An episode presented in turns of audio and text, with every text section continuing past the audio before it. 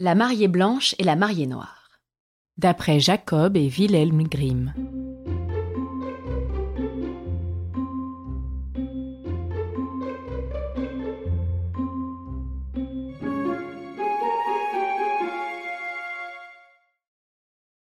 Une pauvre paysanne s'en alla dans les champs pour couper le fourrage. Elle y alla avec ses filles, sa propre fille et sa belle-fille. Soudain, Dieu se présenta devant elle sous l'apparence d'un homme pauvre et demanda Pouvez-vous m'indiquer le chemin pour aller au village? Il faudra le trouver vous-même, rétorqua la mère. Et la fille renchérit. Quand on a peur de s'égarer, on part accompagné. Mais la belle-fille proposa. Venez, brave homme, je vous guiderai. Dieu se fâcha contre la mère et la fille, se détourna d'elle et les fit devenir noires comme la nuit et laides comme le péché. La belle-fille, en revanche, entra dans ses bonnes grâces. Il se laissa accompagner, et lorsqu'ils s'approchèrent du village, il la bénit et dit Prononce trois vœux, ils seront exaucés. Je désire être belle et pure comme le soleil, dit la jeune fille. Et immédiatement, elle devint blanche et belle comme une journée de soleil. Ensuite, euh, je voudrais une bourse pleine d'écus qui ne désemplirait jamais. Dieu la lui donna, mais il ajouta. N'oublie pas le meilleur. La jeune fille dit alors. Mon troisième vœu est la joie éternelle après ma mort. Dieu l'en assura et se sépara d'elle. La mère et sa fille rentrèrent à la maison et constatèrent qu'elles étaient toutes les deux laides et noires comme le charbon, tandis que la belle-fille était belle et immaculée. Une plus grande cruauté s'empara alors de leur cœur, et elles n'eurent plus qu'une idée en tête lui faire du mal. Or, l'orpheline avait un frère qui s'appelait Régis. Elle l'aimait par-dessus tout. Un jour, Régis lui dit Ma petite sœur, j'ai envie de dessiner ton portrait pour t'avoir toujours à mes côtés. Je t'aime tant que je voudrais pouvoir te contempler à tout instant. Ne montre surtout jamais mon portrait à personne, exigea sa sœur.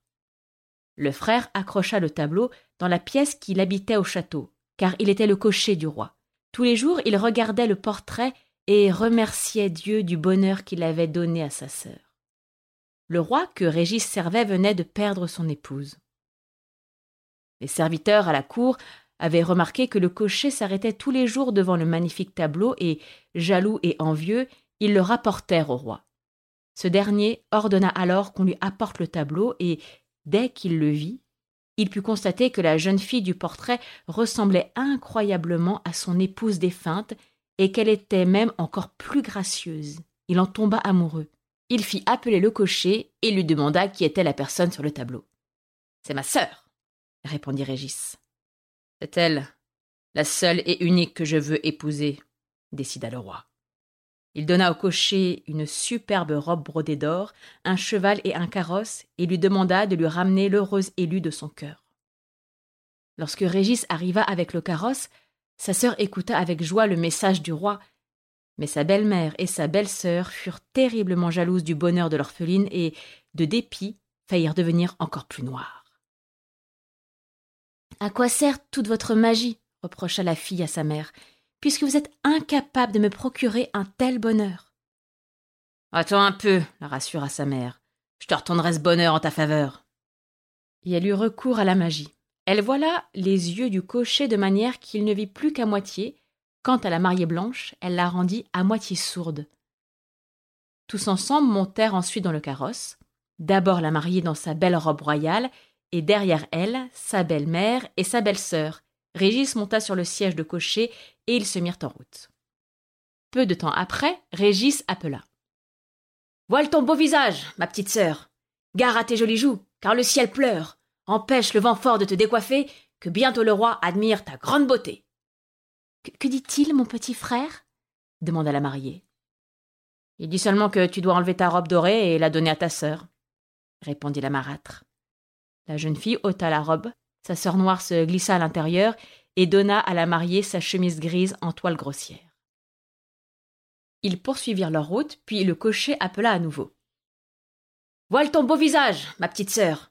Gare à tes jolies joues, car le ciel pleure. empêche le vent fort de te décoiffer, que bientôt le roi admire ta grande beauté. Qu'est-ce qu'il dit, mon petit frère? demanda la jeune fille. Il dit seulement que tu dois ôter ton chapeau doré de ta tête et le donner à ta sœur. La jeune fille ôta son chapeau doré, encoiffa la tête de sa sœur et poursuivit le voyage tête nue. Peu de temps après, Régis appela de nouveau.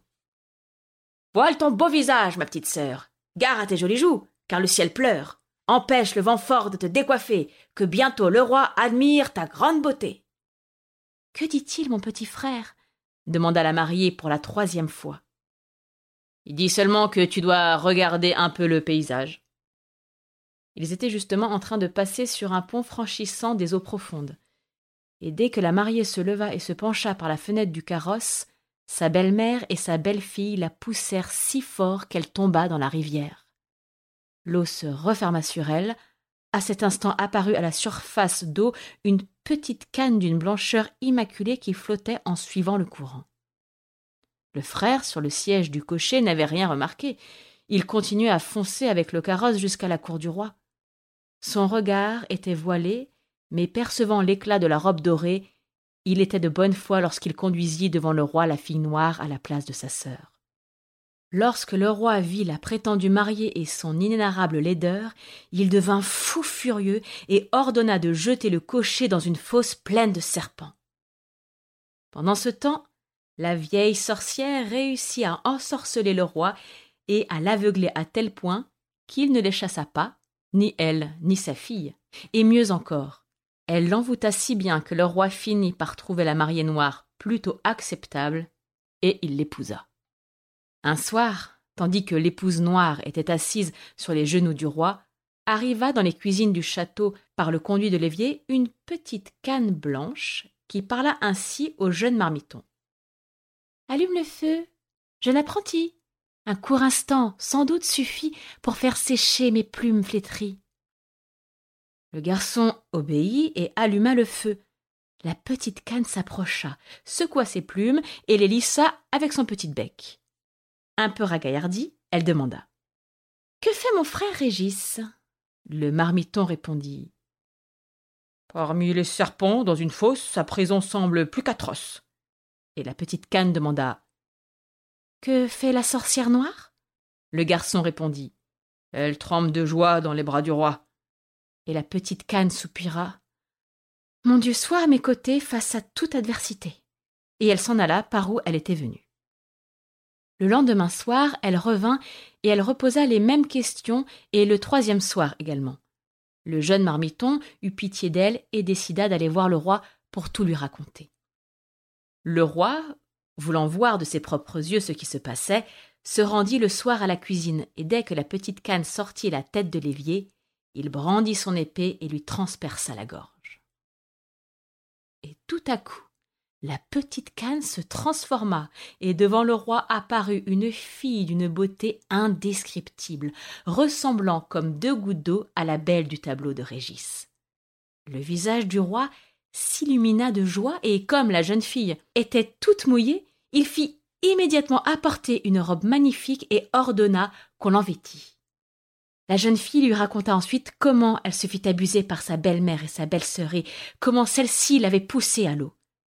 Mais en premier lieu, elle pria le roi de faire sortir son frère de la fosse aux serpents. Le roi exauça son vœu et se dirigea ensuite vers la chambre de la vieille sorcière.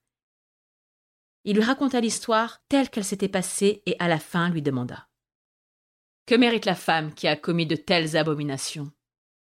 La sorcière, dans son aveuglement, n'avait pas compris de qui il était question et répondit Elle mérite d'être enfermée toute nue dans un fût garni de clous pointus et qu'on l'attache ce fût à un attelage et que cet attelage soit lancé à toute allure. Et c'est ainsi qu'on les traita, elle et sa fille noire. Le roi épousa sa belle mariée blanche et récompensa le fidèle Régis. Il en fit l'homme le plus riche et le plus estimé de son royaume.